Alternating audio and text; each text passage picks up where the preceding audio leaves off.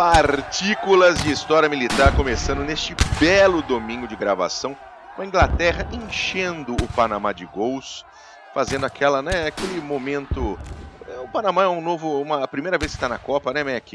Então a gente tem que, tem que começar bem, a gente tem que trazer esses caras, abraçá-los de maneira afetuosa. Então já está 6 a 0, 20 minutos de jogo no segundo tempo. É uma belezinha. E nós estamos começando esse Partículas de História Militar, lembrando que ele é mais um podcast do Clube dos Generais, um podcast para quem não pode ter um blindado em casa.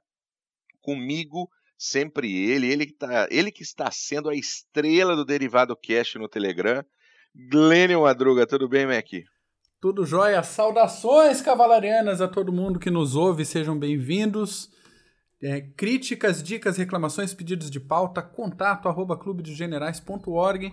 Se você está ouvindo a gente, instala aí no seu celular um aplicativo de podcasts e assine o nosso podcast, assim como Série Maníacos, Pod Maníacos, procura lá. Um podcast muito legal de ouvir sobre filmes, séries, cultura pop. Vale muito a pena.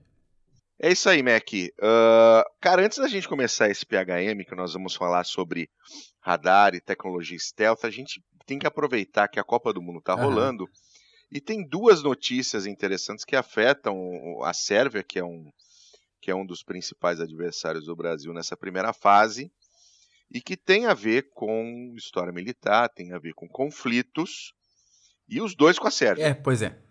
né? Os dois com a Sérvia. Então a primeira coisa é que a Sérvia pode ser punida pela Uhum. FIFA porque um grupo de torcedores foi a campo torcer pela Sérvia com uma camisa mostrando a fotinho, o rostinho angelical de Ratko Mladic. O Mladic é um ex-militar sérvio que comandou o massacre de Srebrenica, Bonita a pronúncia. ah, que foi um Teu- massacre teu- Gostou? Teu Obrigado, tá cara. Tô, tô- Meu bósnio tá em dia. Foram mais de 8 mil muçulmanos, entre velhos, homens, mulheres e crianças, durante esse massacre que aconteceu lá em julho de 1995. Durante ali a- o processo todo de dissolução da Uhum. Iugoslávia, que gerou uma série de conflitos entre sérvios, croatas, bósnios, herzegovinos, origem albanesa, kosovares, o pau quebrou ali e ainda é, aquela área ali ainda é uma área de, de muito conflito de étnico, sim, né? sim, sem dúvida. Uma área de muito conflito étnico. Então, é bem complicado. E esses caras foram com a camisa do, do Ratko, que é um, um condenado, ele é um condenado de guerra, ele que liderava um, um- um- exército ah, sérvio, né? Bósnio sérvio, que teve esse, esse, esse toque especial, vamos dizer assim, hitleriano. Filha da puta de um genocida comprovado, condenado, e o pessoal foi de, de moletomzinho com a foto dele no, pro estádio, né? Complicado Exatamente. isso aí, gente. Eu, até parece que a FIFA já tá abrindo processo contra a Federação Sérvia de Futebol para levantar isso aí e cobrar, porque como assim, né? Não, não, não dá para passar batido uma homenagem a, a um genocida em plena Copa do Mundo. Não, não, não dá, não tem como. É, exatamente, Mac. É um genocida, filho da puta, etc, etc, etc. E aí a Sérvia pode ser efetivamente punida Uhum. pela FIFA. Aí quais são as punições eu não tenho o conhecimento para dizer, mas é muito provável que a FIFA faça alguma coisa contra essa, Essa manifestação, essa né? né, esse manifestação a favor de um genocida condenado. Inclusive, é, é, é o maior genocídio desde a Uhum. Segunda Guerra Mundial. E parece que não foi só essa É. questão dos torcedores. O técnico, aparentemente, falou umas besteiras lá, mas a FIFA ainda não liberou o conteúdo do que ele falou após o jogo. Então, é, não é só uma questão de torcida. Tem aí um, é, um membro da Federação Sérvia de Futebol que também andou falando besteira e tem que ser responsabilizado por isso. Uhum. Maravilha. E o outro que, que também envolve a Sérvia e envolve também a Suíça é que dois jogadores da Suíça eles são de origem Aham. albanesa, de origem e, e essa origem albanesa, o que, que tem a ver com tudo isso? Uh, Kosovo, que é uma, uma das repúblicas que acabaram independentes ao fim de todo esse processo de dissolução uhum. da Iugoslávia, ela tem uma grande população albanesa, ou de origem albanesa, e esses dois jogadores da Suíça, o Chaka e o Shaqiri, eles fizeram, quando fizeram os gols da Suíça contra a Sérvia, ou durante os gols, não sei nem se foram os dois que fizeram os gols, eles fizeram a águia de duas cabeças da bandeira Isso da Albânia. Para desavisado pode passar com uma pombinha da paz, mas não era. Não era o símbolo não, não da pombinha. Não tinha nada de paz ali. O Kosovo ele é uma república independente, não reconhecida pela Sérvia, né?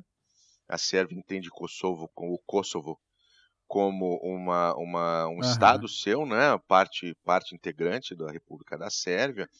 Mas ele ele declarou independente em 2008 e foi reconhecido por 111 dos 193 países membros da ONU. Isso inclui países como Estados Unidos, Reino Unido, França, Itália, Portugal mas aquela coisa, né? Sérvia, Rússia, China, a nossa Pindorama uh, não reconhecem como um país independente, mas ele se, se trata como um país independente. E tem ainda essa muito conflito étnico e muito e provocações, desse... né? No caso dessa aí, e já que a Sérvia não, não reconhece, não, uh, o Kosovo não tem essa projeção, o pessoal que tem aí a cidadania suíça aproveitou o momento para fazer essa manifestação. Agora, tem como ser punido por ser uma manifestação política num campeonato como a Copa do Mundo? Não sei até onde que vão as regras, mas o pessoal tá meio puto com, a, com essa águia de duas cabeças aí na, durante o jogo. É, é só para entender a origem, né? O Chaka, que é um deles que fez a águia de duas cabeças, ele nasceu na Basileia, na Suíça, mas ele é uhum, filho de kosovares uh, de origem albanesa e o Shaqiri, ele é mesmo do Kosovo, tá? Assim como o volante Berami, que se naturalizou suíço para jogar pela seleção, tá? O, o, pai do Chaka foi preso político na Iugoslávia, na época que a Iugoslávia ainda existia e era um governo comunista. Ele fez manifestações contra o governo comunista. Então, é uma família já de, de, de bastante atividade política, né? Dentro do, do, do, futuro do país. E que continua mesmo, depois de tanto tempo, continua dando alteração. E continua não estou culpando ele, mas a situação Eu continua entendo, dando alteração. Sim.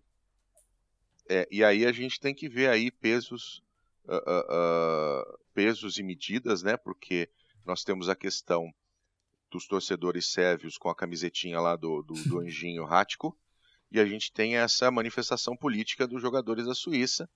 Então a gente tem que ver, né? Se não pode manifestação política, uh, que Sim. se punam os dois. Agora, qual Como é a punição? É que isso vai ser tramitado? Que não atrapalhe é, o futebol, né? Que não atrapalhe com o futebol da Copa, porque Suíça uh, uh, provavelmente vai se classificar para a segunda fase e vai vencer a Costa Rica, enquanto que a Sérvia tem aí essa o jogo contra o Brasil na quarta-feira. Vamos falar de pauta, vamos falar sobre stealth, porque a gente teve um PHM muito legal uh, sobre o F-35, uhum. sobre a primeira, a primeira ação operacional do F-35, que foi feita pela Força Aérea de Israel. Se você não ouviu, ouça, é o nosso podcast anterior, se não me engano, PHM 34. sim. E... Ou 36, eu já não me lembro mais. né? E... É o que saiu semana passada. E aí, dá uma olhada no seu é agregador que, é aí no YouTube. Dá uma olhadinha no seu agregador. A gente fez ele semana passada, coisa linda. E a gente falou muito sobre o F-35, a gente falou muito sobre ação operacional, falou um pouco sobre tecnologia stealth, mas ficaram muitas perguntas em, em no ar. É o PHM-36, tá, gente? F-35 é ação. PHM-36. E aí ficou muita coisa para trás e a gente precisa falar um pouco mais sobre stealth e falar sobre tecnologia. Stealth envolve falar também sobre radar, Exatamente. sobre a tecnologia de radar, porque uma coisa puxa a outra e fica ali aquela briga entre uh, uh, uh, radar e o avião que quer deixar a menor assinatura ou nenhuma assinatura possível. Não é isso mesmo, Mac? É isso aí. E isso a gente vai puxar. Eu tenho esse costume, vou tentar não enrolar muito, do de dessa importância de se esconder que não foi sempre assim. A gente pega lá na, até o século XIX, a, a linha condutora de, da visibilidade de tropas era justamente o oposto. Você ter grandes tropas destacadas do terreno, você pegar em reencenações de, de tropas romanas, por exemplo, que tem pessoal na Europa que faz muito isso, aquelas grandes manobras em campo é, que se faziam frente a frente ao inimigo. Então, desdobramento, movimentação de, de frações de legião. Para tentar botar pra... medo no inimigo, né? Isso, para botar medo antes de combater. Então, até o século XIX, foi assim no século XIX, começaram a entender que não era uma boa ideia. Ficar demonstrando o que, que você pode fazer, né? É isso aí.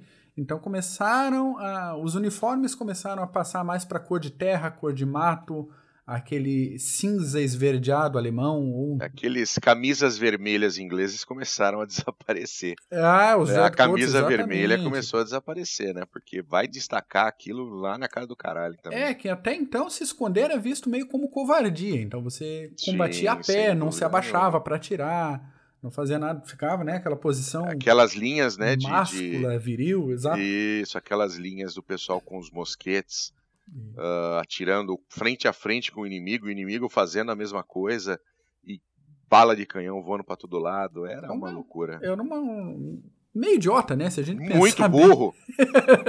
Muito burro. Isso mudou um pouquinho na Guerra Civil Americana também, tá? É, exato, exato. Isso mudou um pouco na Guerra Civil Americana, especialmente os grupos que faziam uh, guerra irregular ali no sul dos Estados Unidos. Que, que eram acusados de covardes, né? O pessoal Isso, que, de tiro de precisão que se escondia é. numa sombra, num topo de árvore e caçava os oficiais lá. Como assim? Né? Ficar matando oficial com tiro direto, que é absurdo. E daí é. isso a gente vê lá para a Primeira Guerra Mundial, algumas mudanças, mudanças na aviação. Então teve tentativas aí de é, camuflar aviões com é, uma superfície refletiva, mas não se ligaram que aquilo refletia a luz do sol e acabava destacando o negócio no céu. né? Depois, outros tipos de pintura, encapando os aviões com, com tecido para não refletir e tal. Sim. Mas sempre teve uns peru louco, igual o, o Barão Vermelho, o Richthofen, que resolvia pintar o avião de vermelho porque achava que ele era mais macho porque tinha um avião vermelho. Acabou morrendo no, durante a guerra e ficou por isso mesmo. Pois é. Aí surge essa necessidade de começar a se esconder. Então, o, o, iniciou aí um movimento de desenvolvimento de camuflagem dos uniformes, os primeiros uniformes é, manchados, vamos dizer assim.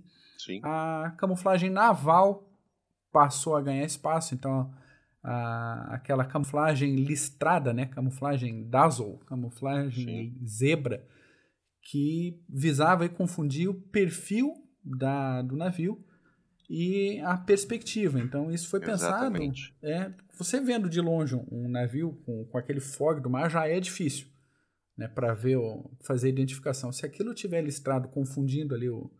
A, a é, não é só listrado, dele, né? A gente vai colocar a, a imagem disso no, no para vocês acompanharem no YouTube, uhum. mas não é só listrado, né? Ele parece um zigue-zague de tons isso. Uh, entre tom, tom escuro e tom claro, normalmente um, um, um, preto e um cinza, um tom bem escuro e um tom bem claro, exatamente para poder confundir, porque naquela época não tinha radar, vamos lembrar disso. Né? O radar estava no comecinho uhum. do seu desenvolvimento e, e ele foi se desenvolvendo mais durante todo o processo da Segunda Guerra Mundial. Mas assim, o cara é. Normalmente descobria que tinha um navio ali perto no, no olho, no né? No olhão. E, e no, no caso olhão. de submarino, pelo periscópio, né? Que já Isso. complica mais ainda a situação. Então, o periscópio ele funcionava por um sistema duplo ali de para medir a distância, no né? telêmetro, telêmetro uhum. simples. Uhum. E esse tipo de, de, de, de, padrão de pintura confundia o telêmetro. Além de confundir a identificação do, do navio, confundia a medição de distância. Então era para ensaralhar mesmo o sistema do negócio. É, confundia todo, todo o processo de mira e de disparo do submarino. Isso. Então o submarino acabava disparando uh, uh, visando uma área onde não, não existia ali uh, efetivamente aquela embarcação. E não tem lá muita sobra é. de munição em submarino para ficar desperdiçando com tiro errado. Né? Não, não tem. Não e tem. por mais estranho que pareça, não tinha, é, né? não tinha. Não tinha. Exato, é, hoje, exatamente. Hoje ah, essas combinações de listras, curvas e padrões não eram aleatórias, né? Parece que eram 33 combinações de padrões visuais pesquisados e testados e colocados em prática, se não me falha a memória, por um profissional britânico. Ele foi pioneiro nesse tipo de camuflagem é, naval. E depois, voltando à aviação, a gente tem a, o que a gente viu, a, que a gente viu, né? Que a gente estuda, de, de a gente vê imagens tal, de mais comum a partir Sim. da Segunda Guerra Mundial, que são aeronaves pintadas com cores diferentes na parte de cima e na parte de baixo. Então, ou cinza ou azul claro na parte de baixo, de quem olha de baixo para cima, confundir com o céu, e a parte superior dele, ou verde, ou. Uh, eu gosto muito daqueles Messerschmitts da, que operavam na África, que ele era amarelado com umas manchas marrons assim para confundir com o terreno. Sim, sim. Então já desenvolveu bem esse essa ideia de sumir. Né? E com reação ao sumiço veio o desenvolvimento, como você já falou, do radar. Então dá para a gente puxar o significado aí de radar, da sigla radar, por detecção e telemetria por rádio, ou Radio Detection and Ranging. Treinei, treinei. Ó, oh, que maravilha, hein? Tá ficando bom.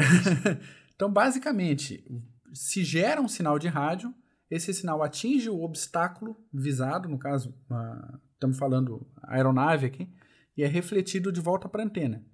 O cálculo de distância é feito pelo tempo de ida e volta pela velocidade do sinal, física básica, Sim. E sim. a percepção de deslocamento disso é feita através do efeito Doppler.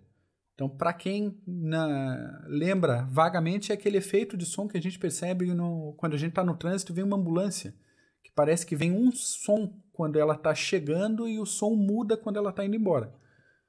Então, essa diferença de aproximação e emissão que muda, na verdade, a frequência das ondas sonoras que chegam no, no nosso ouvido. O nosso ouvido, nesse caso, funciona como antena de recepção do radar. Se a, a frequência está né, é, constante, você está recebendo a frequência é, conforme você está emitindo, esse objeto está estático. Se ela está chegando mais espaçada, uma frequência maior, o objeto está se afastando. Se ela está chegando com uma frequência menor, o objeto está tá se aproximando. Para quem está acompanhando a gente só pelo áudio, uh, pelo aplicativo do podcast, aí, conto com a imaginação você para montar esse essa representação. É, alguma visual. coisa como do tipo, você tá, você tá parado e alguém passa buzinando por você. Isso. Então passa aquele. Tá? Ou o som do carro quando passa muito rápido. Uma motocicleta com, com barulho muito alto. E... Esse é o efeito Doppler. Né? São, é como nós recebemos toda a frequência, uhum. essas ondas de som que aquele objeto está é em movimento. Aí. Daí tá os radares começaram com radar de pulso simples, que é a mesma antena que emite e que recebe os pulsos. Funcionava, funcionava, mas dependia muito de a, o momento de emissão ser diferente do momento de recepção, senão o próprio radar se confundia si próprio na ida e na volta. Né? Um negócio meio. é, é, não básico, mas rudimentar ainda, o sistema mais rudimentar de radar rudimentar, né? Depois desenvolveu-se o radar de pulso contínuo, então uma antena só transmite, outra só recebe, para não, não, confundir, confundir cada né? um com seu papel. Não confundir. Um Exatamente. radar de abertura sintética, então, nesse caso, são radares embarcados em aeronaves ou satélites, onde são feitas diversas leituras a partir de pontos diferentes no espaço, e essa movimentação faz com que esse efeito de emissão e recepção uh, simule uma, uma antena muito maior. Então a gente tem aí não só a, a pequena antena do avião, vamos dizer assim, emitindo o sinal, como ele calcula essa emissão e o tempo de recepção e o deslocamento. Todo esse cálculo funciona como uma antena muito maior do que ela realmente existe instalada na aeronave. Isso. E eu estava me lembrando agora, né, se você pegar ali do desenvolvimento uh, não do radar, mas do desenvolvimento da tentativa de você uh, antecipadamente conseguir saber que o teu inimigo, seja ele o avião, seja ele uhum. qual for, está chegando. Durante a Primeira Guerra Mundial, você tinha. lembra aquela. Parece um chifre que os velhinhos usavam, botavam no ouvido para ouvir o som, ou seja, ele tinha. Uhum. Hein? É, vitrola! tinha aquela abertura, tinha uma propaganda, eu não lembro de quem que era, que ela vem, vitrola! Então era, você tinha como se fosse um, um, um grande chip, você tinha a parte maior para recepção da onda sonora, e aí ele ia se comprimindo pro ouvido do velhinho. Então você tinha essa situação numa escala bem maior, durante a Primeira Guerra Mundial, onde o pessoal ficava com o ouvidinho ali para tentar receber a onda sonora dos aviões que estavam chegando. Você que está tá vendo pelo YouTube, você está vendo, sem dúvida nenhuma, Aham. a imagenzinha desse receptor gigantesco de, de som que, na verdade, né, ele até provavelmente funcionava de alguma maneira, mas nem Isso. perto do que foi, do que aconteceu depois com o É, desenvolvimento do contava próprio com radar. a, com a concentração e com a não distração do, do Zé que ficava ali no meio daqueles Do gramofones. operador, né? Exatamente. e- isso, O- isso. é, parece o gramofone um, ao contrário, né? Assim, o- aquele cone. é um cornetão Isso. gramofone. E daí dele conseguir eh, separar o que, que é som ambiente do que, que é som de motor. Né? Pensando nessa época, um cara que, tinha, que operava um equipamento desse ah, em Dover, ali num, num pedaço de pedra de frente para o Canal da Mancha, o que, que era barulho de onda, barulho de navio, barulho de coisa, o que, que podia ser um, um avião chegando. Um negócio bem, bem complicado. Exatamente. Exatamente. E daí o último tipo de radar que eu ia comentar é o radar secundário, que é o que a gente Uhum. comentou do com respeito ao F-35.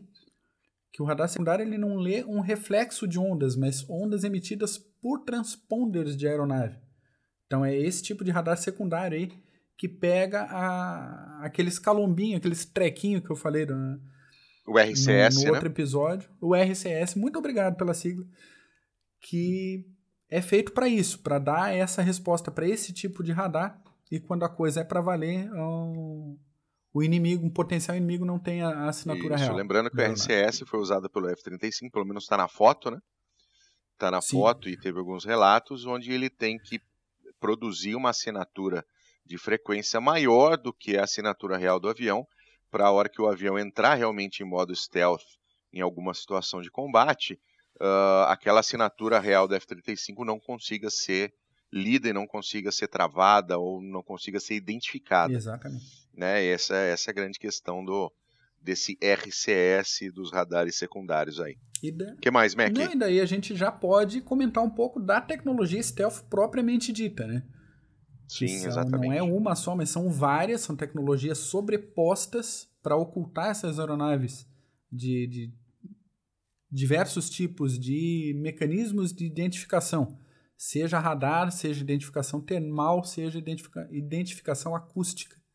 Então a gente separa aí a parte stealth para radares, inclui o formato da aeronave para evitar a reflexão de ondas para os radares, então é, reflete para fora. Aí a gente pode lembrar do formato do F-111, que era todo anguloso, que parece ridículo, mas aquilo era intencional para espalhar o sinal do radar.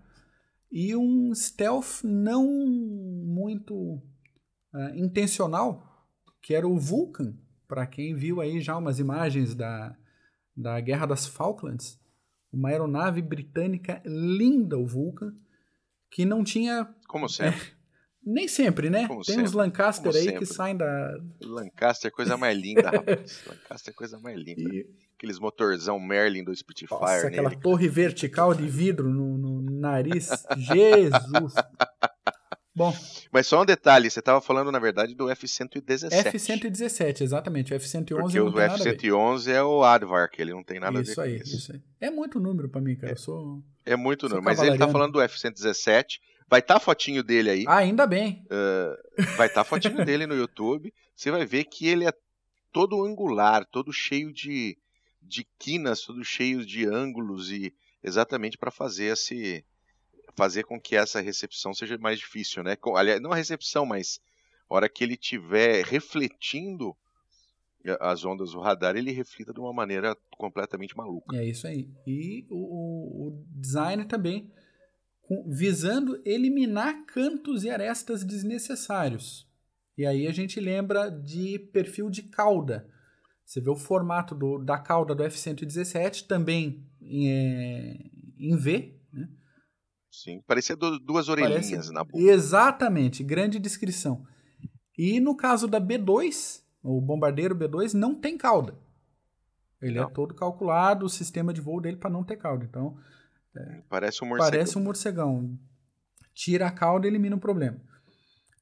Ainda falando de, É. de design, As... Mas adiciona um problema para fazer aquela merda voar. Ah, né? não, mas aí é problema para engenharia Sabe resolver, ele- cara, não é pro pessoal. Ele não voa, ele não voa sem computador. Se der uma pane, Aham. ele tem assim eh, vários vários sistemas duplicados lá para não ter esse problema, mas tipo assim, se o computador apagar, é, Ele voa, voa como um tijolo. é, ela cai. Exatamente. E as aberturas também. Quem já, quem gosta de fotos aproximadas de F22, F117, B2 e tal, todas as aberturas têm aquele perfil triangular, aquele perfil de serrinha, também com a intenção da, de não só ah, não refletir para fora as ondas de radar, mas refletir para dentro da aeronave. Então transforma um pouco dessa energia em energia térmica, transforma em calor e parte desse, desse reflexo vai para dentro desse tubo. Então dispersa essa energia e tem menos chance do, do radar pegar o retorno. Dentro dessa lógica das aberturas, acessórios embutidos, então quanto menos penduricalhos, melhor, menos coisa para refletir. É, se você olhar, é, se o nosso, o nosso querido ouvinte olhar no nosso YouTube aí e ver a fotinho do F22 e do F35, você vai ver que ele não tem aletas e não tem aonde colocar ah, mísseis, etc. É Tá tudo embutido feito chifre de corno, para não aparecer mesmo. Exatamente, para não aparecer. Todo mundo Todo- sabe que tem, mas, mas não aparece. Igualzinho chifre Exato, de corno, é, exatamente. Boa, boa descrição.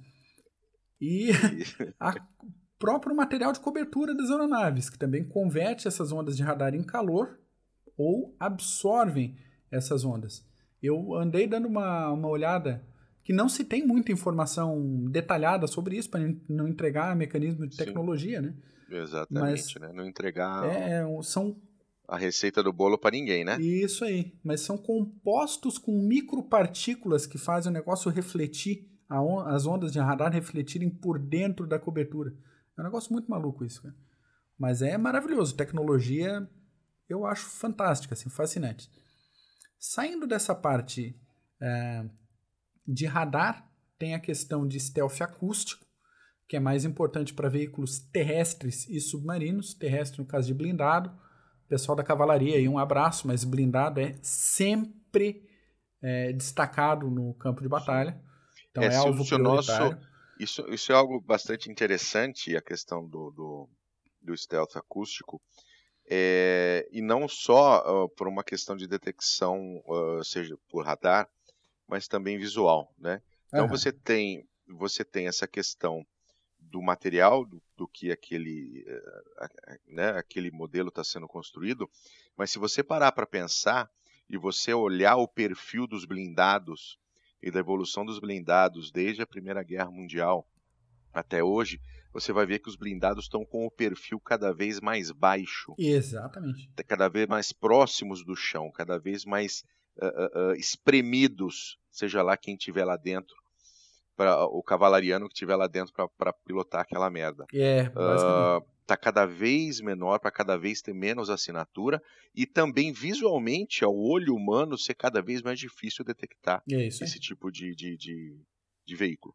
É Isso aí. Tanto que até tem esse projeto novo desse embuste, desse blindado russo, Armata, que Uhum. pra mim, enquanto não for para campo, pra mim é embuste. Pra mim é propaganda de tecnologia, mas tudo bem. A ideia é boa, é a torre não tripulada. Então todo o pessoal fica no corpo do carro de combate e a Sim. torre não tripulada justamente para ter esse perfil mais baixinho, né? E também outro exemplo é aquele blindado que falam, o blindado polonês aí de próxima geração, que vive tendo, vive saindo a mesma foto, a mesma foto, a mesma foto na notícia, até agora também nada, mas é um, um projeto visualmente interessante. Pensando também nesse stealth para visibilidade direta que você comentou, e agora pensando para aeronaves, além da cor das aeronaves e operação noturna, né? Naturalmente é mais difícil de enxergar um negócio à noite do que de dia, não é mesmo? Lógica, né? Aulas de lógica com August von. Ah, algumas aeronaves têm dispensadores, borrifadores de agentes químicos que impedem aquele traço de condensação. Então, Sabe gente- aquele, meu caro ouvinte, que você olha para cima e vê aquele avião passando com aquele, aquele, né, aquela fumacinha branca atrás? Isso é condensação. aquela nuvem reta Aquela- atrás do. do- Atrás dele dizendo, olha, ali tem um avião voando. Isso. A B2 já tem isso e teoricamente, outras aeronaves mais novas já têm esse tipo de, de equipamento também. Para fechar aqui o nosso, o nosso papo stealth, tem stealth térmico, que é detecção de radiação infravermelha. Nisso a gente inclui difusores de calor e resfriadores de gases de escape, tanto para equipamentos, né, armamentos terrestres quanto aéreos. E o stealth de transmissão, que muita gente esquece de falar disso quando, quando conversa sobre tecnologia de ocultação de aeronaves. Então a aeronave não pode dar bandeira, ele não pode iluminar o alvo com infravermelho. Muito comum a gente ver imagens disso com helicópteros operando, por exemplo, no, no Afeganistão, que ele está operando no, no, escuro total, mas ilumina ali o, uma área de pouso, uma área de operação com infravermelho. O infravermelho ilumina para os dois lados, né? Uma lanterna funciona para os dois lados. Então, quem tiver do outro lado, qualquer dispositivo que consiga enxergar isso, está com o alvo delimitado. Exatamente. E também utilização de equipamentos de baixo perfil de emissão. Então, é, radares e transmissores de perfil baixo e que incluem contramedidas. Esse tipo de equipamento já equipa aeronaves como F, F-16, F-18, F-22, AB-2 e o helicóptero de ataque Apache.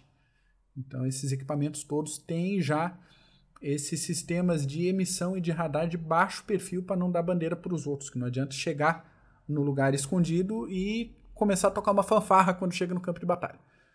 Exatamente. E aí a gente tem uma coisa interessante, porque hoje quem detém a tecnologia stealth mais avançada, uh, especialmente para evitar a sua detecção, são os Estados Unidos, com os seus programas stealth. Começou com o F-117, a gente tem o F-22, o F-35, a B-2 uh, uh, e outras aeronaves que se utilizam de uma série de penduricalhozinhos ali, uma série de tecnologias para poder aumentar a assinatura, diminuir a assinatura, para fazer com que o processo seja diferente. Uhum.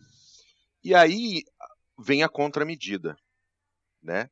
Vem a contramedida, e aí é onde, por exemplo, russos e chineses uh, uh, têm o maior avanço, que é a busca de radares, do desenvolvimento de radares, que possam detectar as aeronaves, mesmo com as medidas, as contramedidas que, que as aeronaves carregam, né? Então você tem aí uma. Porque nem russos nem chineses possuem uh, aeronaves stealth uh, em operação ou são todas em desenvolvimento. Exatamente. As pesquisas estão acontecendo, mas não tem nada operacional ainda. Não existe nada operacional. Existem pesquisas, projetos russos, chineses.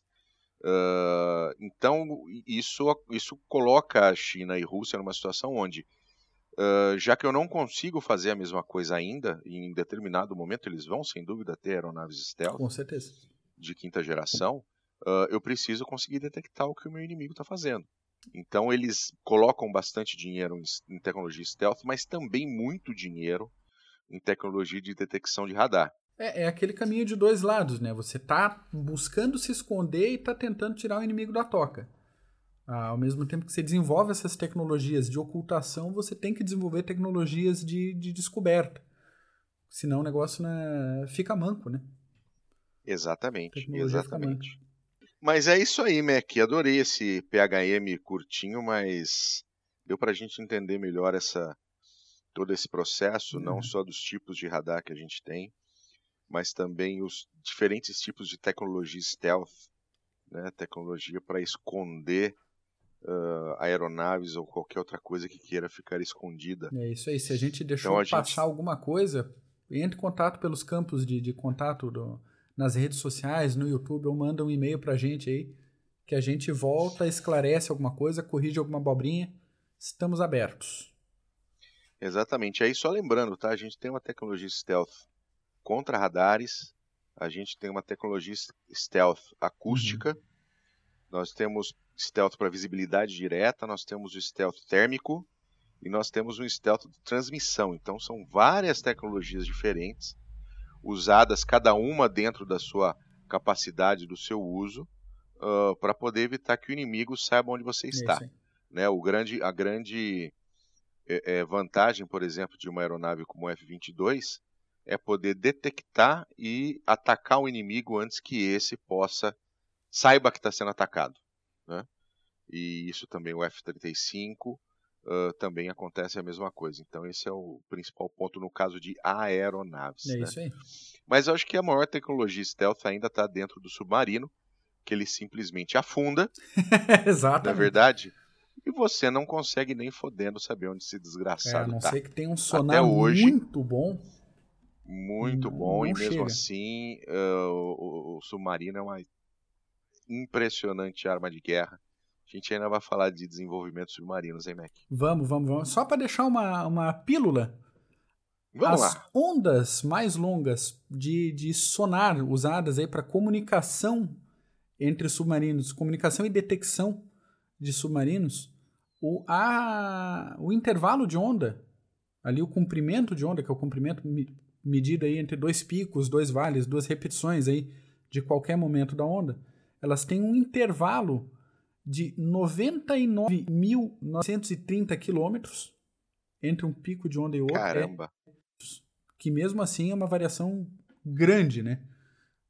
bastante grande. E bastante um grande. radar razoavelmente moderno, a onda dele é tem aí o comprimento entre 10 metros e 10 centímetros. Então a gente tá, é, tá falando de uma onda de, de meio palmo comparando com uma onda de 10 mil quilômetros. Aí é VHF, ou HF, né? para televisão, radar meteorológico, celular, rede wireless, é, algum, ah, alguns outros tipos de radar também. Nessa, entre 10 metros e 10 centímetros, e os de, de comprimento de onda mais longos entram na categoria ELF, SLF, ULF e VLF. Mas isso dá pra gente desenvolver num outro episódio aí para não, não ficar cansativo hoje. Muito bom.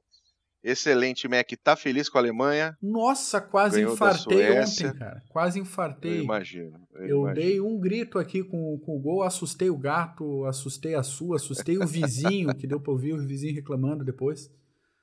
Que Que beleza. impressionante. Não, eu gostei muito do jogo, hein, cara. Eu gostei muito do jogo. Eu quero muito que a Alemanha vá para as oitavas contra o Brasil. Não, vai. Quero bastante. Vai- Pra gente botar a Alemanha no Vai espeto. ser emocionante. Não sei, hein? Depois do jogo que eu vi Botar a Alemanha ontem, no espeto. Não sei, não. no espeto. E a Inglaterra enfiou 6 a 1 aqui na, no Panamá, vai pro, pelo que eu vi aqui, vai pro jogo de da, da- o último jogo da fase, precisando só empatar com a excelente equipe da 6 Bélgica. a 1 maior goleada da Inglaterra em. Copas do Mundo. Em Copas do Mundo, a maior antes tinha sido de 3 Ah, a 0. Então o Panamá já entrou pra história das Copas na sua primeira participação mesmo, levando um saco. Olha que é, beleza. Olha que beleza. 3 a 0. A Inglaterra é um time mais mais comedido, mais né? econômico, pra que se destacar, né? Mais Stealth. econômico, comedido, tem é stealth, é aquela coisa, a maior goleada 3 a 0, tem só um título mundial, é um, é um, é um país mais Isso aí. comedido. É carry on. Isso aí, exatamente. Keep calm and carry on. Beleza, Mac. Feito por hoje. Feito por hoje. Um grande abraço pra você. Alezinho, um grande abraço pra você, cara. Vamos gravar de novo o PHM daqui a umas duas semanas Isso aí. aí. O PHM não, o, o Pod of Force. Force. Vamos gravar o Pod of Muito Force. bom, daqui pra a quem não ouviu, ouça, novamente. ouça. O Destino de uma É muito Nação legal, ficou muito, muito bom legal. esse Pod of Force. Ficou legal, gostei bastante de fazer. Imagina se não ia gostar. né? Valeu, Valeu. Mac. Até a próxima. Grande abraço.